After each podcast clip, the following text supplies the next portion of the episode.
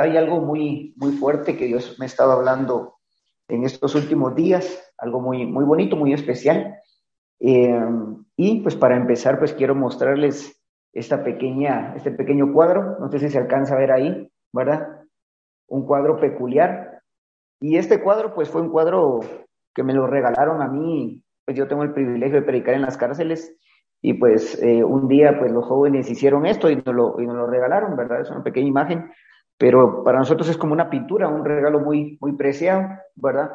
Porque a pesar de que en teoría pues es algo em, que desde el punto de vista económico tal vez no tiene un gran precio, ¿verdad? Pero para, para mí, este detalle viniendo de estas personas, para mí es un detalle muy especial, ¿verdad? Y podemos ver ahí los colores, eh, los puntos, eh, la letra con que lo hicieron, y tiene una característica peculiar, ¿verdad?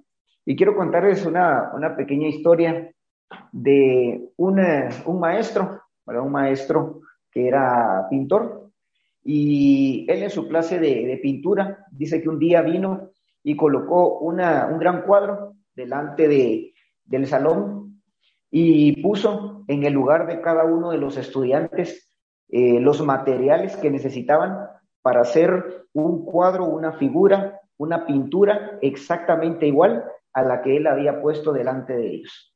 Y dice que cuando entraron los, los estudiantes al, al, salón de pintura, dice que pues él les explicó cuál era la, la tarea que era realizar un cuadro lo más idéntico posible, una pintura lo más idéntica posible a la que él había realizado. Pero cuando estaban en sus lugares, uno de los estudiantes eh, se dio cuenta que los materiales que él tenía eran distintos a los que otro, otro estudiante tenía. El tamaño de los pinceles, eh, el tipo de, pintura. Eh, se dio cuenta que en el caso de, algunos estudiantes variaba el tipo de pintura que tenían y el tipo de pinceles. Y entonces le, preguntó ¿verdad? Al, al, maestro eh, que cómo era posible y, no era correcto y, no, no podían hacer una, una, una figura igual, ¿verdad? Al tener distintos materiales. Entonces el maestro les, les dijo que él había puesto en el lugar de cada uno de ellos eh, el suficiente material y el tipo de material para realizar un cuadro idéntico al que al que él estaba colocando al frente de ellos. Y con esta historia de introducción, eh, pues vamos a, a, leer el libro de Juan, el libro de Juan capítulo 1, versículos 47 y versículos 48. Y vamos a, a leer, bueno, ahí cada uno en, su versión, y voy a leer eh, en esta versión, que es la Reina Valera 60, y dice, cuando Jesús vio a Natanael que se le acercaba, dijo de él, he aquí un verdadero israelita en quien no hay engaño. Y Natanael le respondió, ¿de dónde me conoces? Y Jesús le respondió, me fijé en ti antes que Felipe te llamara cuando estabas debajo de la higuera. ¿En qué consiste esta historia? Esta historia consiste en los inicios del ministerio de Jesús. Y al principio del ministerio de Jesús, pues él empezó a llamar personas o vinieron a él personas que formaron parte de ese círculo íntimo eh, de esos amigos de Jesús. Y dentro de uno de ellos estuvo Natanael. Y dice que Natanael, al momento que Felipe le habló de, de, Jesús, pues él dudó, incluso eh, hay una famosa frase que Natanael menciona, que dice Natanael, pero ¿cómo puede de Nazaret salir algo bueno? Cuando Felipe le contó que Jesús era de Nazaret, eh, Natanael dice, pero ¿cómo puede ser que de, Nazaret puede salir algo bueno? Incluso algunos ven eso como una blasfemia, ¿verdad? Porque por, por la forma en que lo dijo, ¿verdad? Entonces Jesús eh, lo sorprende y cuando viene caminando con Felipe hacia él, dice que Jesús lo ve de lejos y, y le dice estas palabras, ¿verdad? He aquí un verdadero israelita en quien no hay engaño. Y Natanael, pues sabiendo que Jesús no lo conocía y no lo había visto antes, eh, le responde esto, ¿verdad? ¿De dónde me conoces? Y me sorprende mucho y por eso el tema de esta, de la charla del día de hoy, eh, es esta, me fijé en ti, porque Jesús le dice, me fijé en ti antes que Felipe te llamara cuando estaba debajo de la higuera. Y me sorprendió mucho esta, esta, esta, esta frase, ¿verdad? Primero porque es la manera en que Dios me habla en, una palabra, en frases cortas. Y al estudiar o al ver un poquito la historia de Natanael, pues Natanael era de este lugar donde Jesús estaba, de Cana de Galilea. El, nombre de Natanael significa dado por Dios. Y él era un hombre que Jesús escogió, como dice acá, en quien no, en quien no había engaño. En otras versiones dice un hombre con pureza, ¿verdad? Y al ver todo el contexto y la historia que se desarrolla en, los, eh, en, en, Juan y en cuanto habla eh, de Natanael, pues nos habla y vemos que era un hombre bastante íntimo, que fue alguien muy cercano a, Jesús, ¿verdad? Y me gustaría que leyéramos Lucas 21, 2 y 3. Y le voy a pedir a, Andrés que nos lo lea. Lucas 21, 2 y 3. Y seguramente ustedes pues ya han, han escuchado acerca de, de, esta historia. ¿Estás por ahí, Andrés? Sí, dice, luego pasó una viuda pobre y echó dos monedas pequeñas. Les digo la verdad, dijo Jesús, esta viuda pobre ha dado más que todos los demás muy bien, gracias, gracias. Esta historia nos habla de que Jesús estaba viendo a, a varios hombres, ¿verdad? Él estaba enfocado en la gente que entraba y, llevaba su ofrenda delante de, del altar. Y dice que venían los, fariseos y echaban grandes cantidades de, de, de, ofrenda, ¿verdad? Pero Jesús vio, dice ahí, Jesús vio a una mujer que era viuda y que a lo mejor no trajo, no trajo tantas cosas, sino que dice que echó dos monedas, que era lo único que ella tenía, ¿verdad?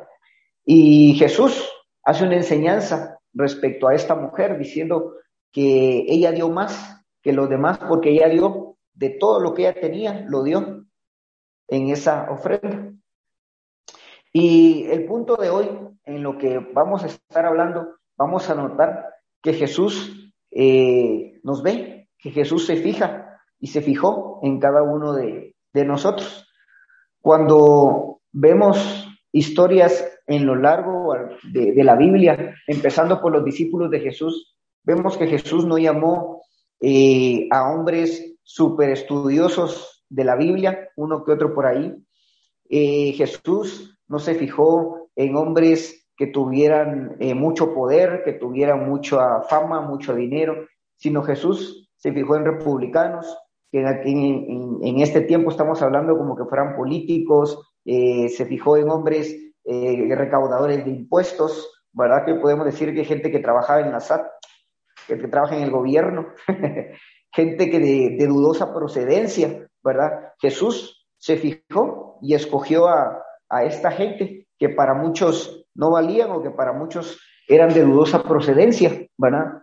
Y Quiero poner el ejemplo de José, un hombre que fue eh, rechazado por, sus, por su propia familia, imagínense, por sus propios hermanos, al punto de ser metido en, en, una fosa, al punto de ser vendido, incluso imagínense que, que, alguien viniera o que sus propios hermanos vinieran y los vendieran a ustedes, ¿verdad? Por, por dinero. Y fue esclavo en una tierra ajena y fue acusado y metido a la cárcel injustamente pero cuando tenía 30 años, nos dice en Génesis 41, 38 eh, al 46, nos habla de cómo José viene eh, y es traído delante de, del faraón para revelar un sueño. Y dice que cuando José tenía 30 años, eh, es puesto como segundo después de faraón para poder gobernar a, a este pueblo de Egipto. Y tiempo después sus propios hermanos, quienes lo rechazaron y lo vendieron, vienen delante de él sin ellos saberlo y le piden ayuda, ¿verdad? Eh, para brindarles algo que comer por la escasez que se vivía en el mundo. Y podemos ver también hombres como Moisés, que era tartamudo, que al ver toda la historia de Moisés, podemos ver que incluso fue alguien que asesinó, ¿verdad? Por defensa a otro, a otro hermano, ¿verdad? Israelita, pero, pero que al fin y al cabo asesinó, ¿verdad? Y que fue perseguido y buscado por haber asesinado a alguien, ¿verdad? Y dice que por eso se va de Egipto, muy lejos, y pasan 40 años, eh, y después de eso, eh, Dios lo llama a través de una zarza. Y podemos ver así a lo largo de, de toda la Biblia, ¿verdad? Eh, hombres que en algún momento cometieron errores, hombres como David, que comete adulterio al ver a una mujer desde la azotea de su, de su palacio y desearla en su corazón y llamarla y, tener relaciones con ella sabiendo que, que, su marido estaba en la guerra, ¿verdad? Y después de eso, eh, la culpa le ataca y al enterarse que, que esta mujer queda embarazada, trae a ese, a ese hombre y, y, lo emborracha para que vaya, se acueste con su mujer y de esa manera pues decir que, que, que su mujer se quedó embarazada y, y, al no funcionar porque este hombre eh, era tan fiel al reino que prefiere quedarse a dormir eh, a un borracho en su, en su borrachera, prefiere no entrar y acostarse con su mujer porque piensa, bueno, tantos hombres ahí en la batalla y yo acá descansando o disfrutando con mi mujer. Entonces, David al enterarse de eso, vuelve y lo manda delante de la guerra, en lo más recio de la guerra para que lo maten. Y le funciona, ¿verdad? Porque matan a este hombre y para que nadie se enterara, ¿verdad? De que, de que, y no tuviera problema de que, de que él era el padre de, este, de esta criatura. Y entonces así cuando vemos a lo largo de, de toda la Biblia, podemos ver hombres que fueron escogidos por Dios, eh, que en algún momento eran de dudosa procedencia, asesinos, eh, gente que a lo mejor en algún momento fue corrupta, pero que Dios puso su, su mirada en ellos por un propósito, ¿verdad? Y quisiera que fuéramos al libro de jueces 6. Y seguramente ustedes han escuchado esta historia, que es una historia que me gusta mucho y en la que Dios me ha hablado personalmente, que es jueces 6. Y vamos a leer el versículo 12, el versículo 15 y 16.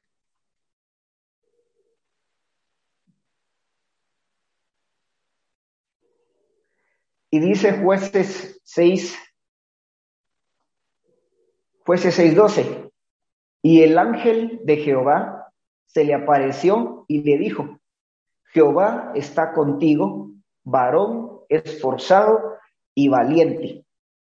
Para poner un poquito en contexto de qué estamos hablando, pues nos habla acerca de la vida de Gedeón.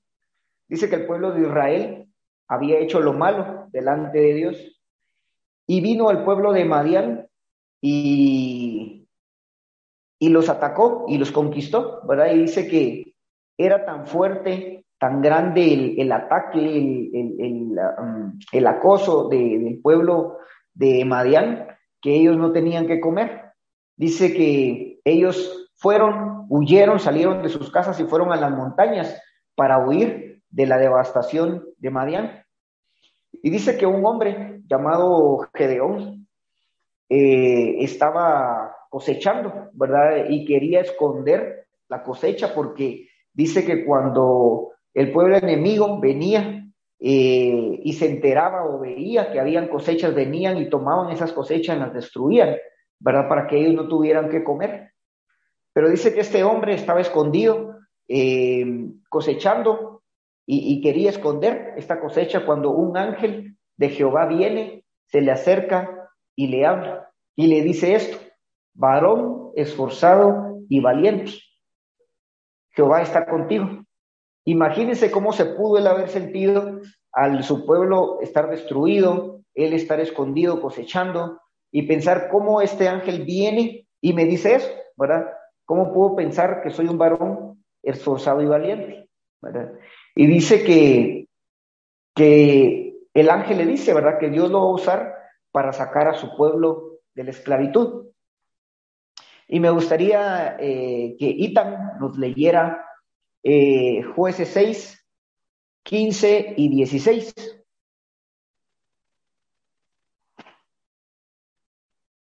Jueces 6, 15 y 16. Si no se ha dormido ahorita.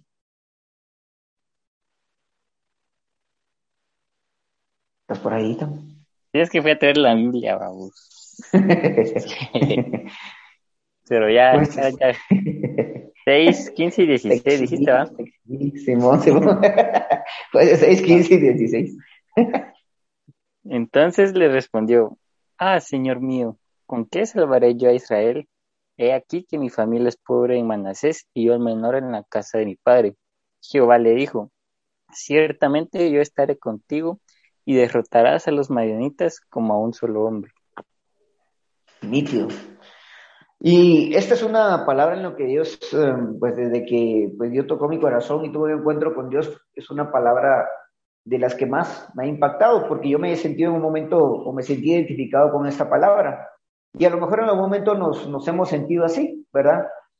Que a lo mejor eh, por nuestra situación económica, a lo mejor eh, porque no tengo un nivel de estudios alto, a lo mejor eh, porque vengo de una familia de escasos recursos o porque vengo de una familia en algún momento de dudosa procedencia eh, o porque a lo mejor soy el menor de mis hermanos y a lo mejor Dios no me puede usar o a lo mejor en algún momento Dios no, no, no me toma en cuenta porque a lo mejor he cometido errores ¿verdad? Pero me sorprende y, me gusta mucho eh, lo que le dice Gedeón al ángel, ¿verdad? A pesar de que el ángel le dice, varón esforzado y valiente, Jehová está contigo, eh, él le dice, mira, pero, pero si yo soy el más pequeño, ¿verdad? Mi familia es la más, es más pequeña, somos los más pobres, pues, ¿verdad? ¿Cómo, cómo yo puedo ser usado?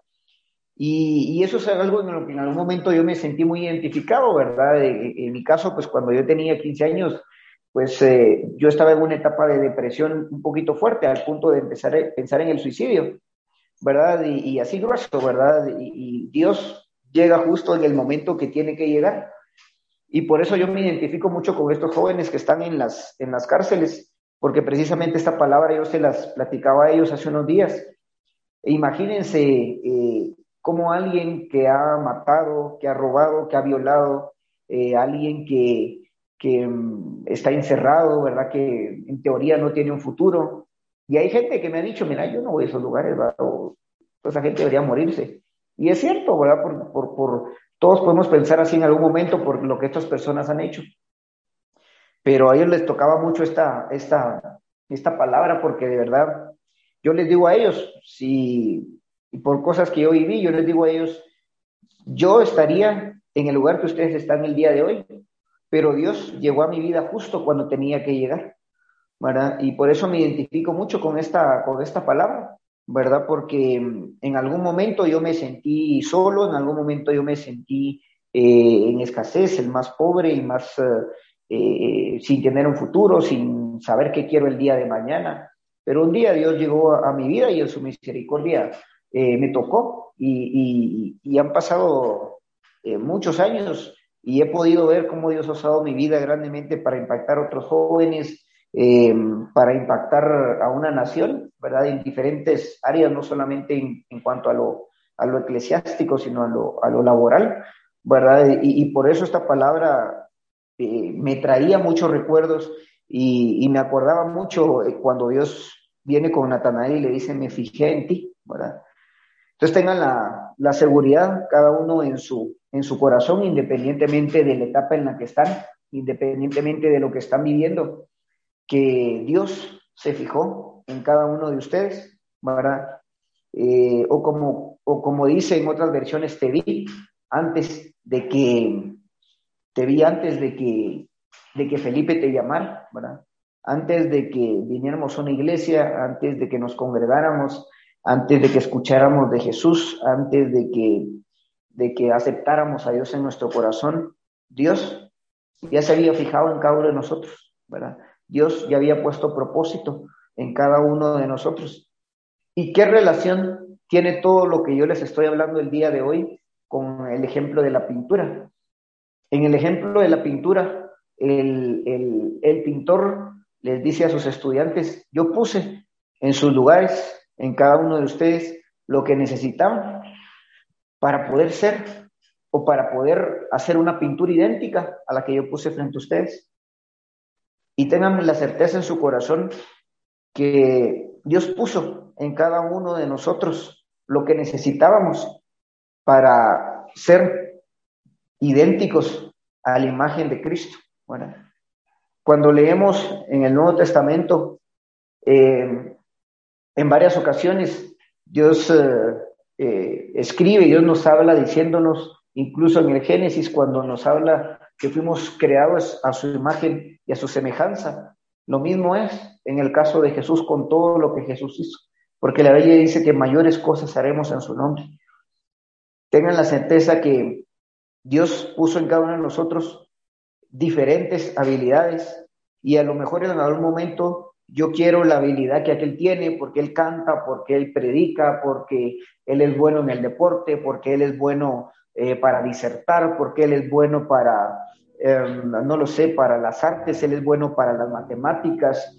Tengan la certeza en su corazón que Dios ha puesto en cada uno de, de nosotros lo necesario para poder llegar a ser imagen y semejanza de Cristo y poder alcanzar la, eternidad.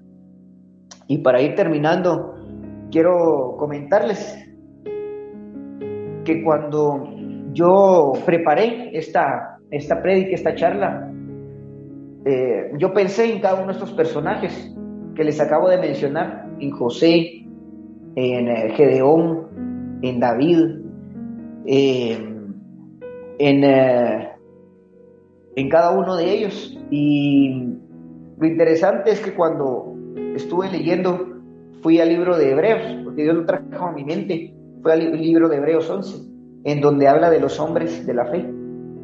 Y lo interesante es que cada uno de estos personajes de los que yo mencioné hoy están allí en el libro de Hebreos 11, como esos hombres de la fe, que Dios un día levantó en medio de, sus pecados, en medio de, sus errores, Dios los escogió y los levantó por un propósito. Y yo nunca olvido eh, en el libro de Hechos 13, en donde habla de David, en donde no habla del pecado de adulterio que cometió, no habla de, de cómo mandó este hombre al frente de la batalla para que muriera, sino eh, dice de David, y vivió David para cumplir el propósito de Dios en su generación.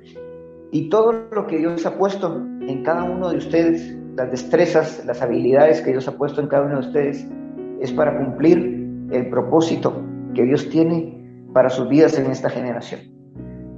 Yo, en el nombre de Jesús, yo ato cualquier espíritu de depresión, cualquier espíritu de temor, cualquier duda, que hay en sus vidas en este tiempo.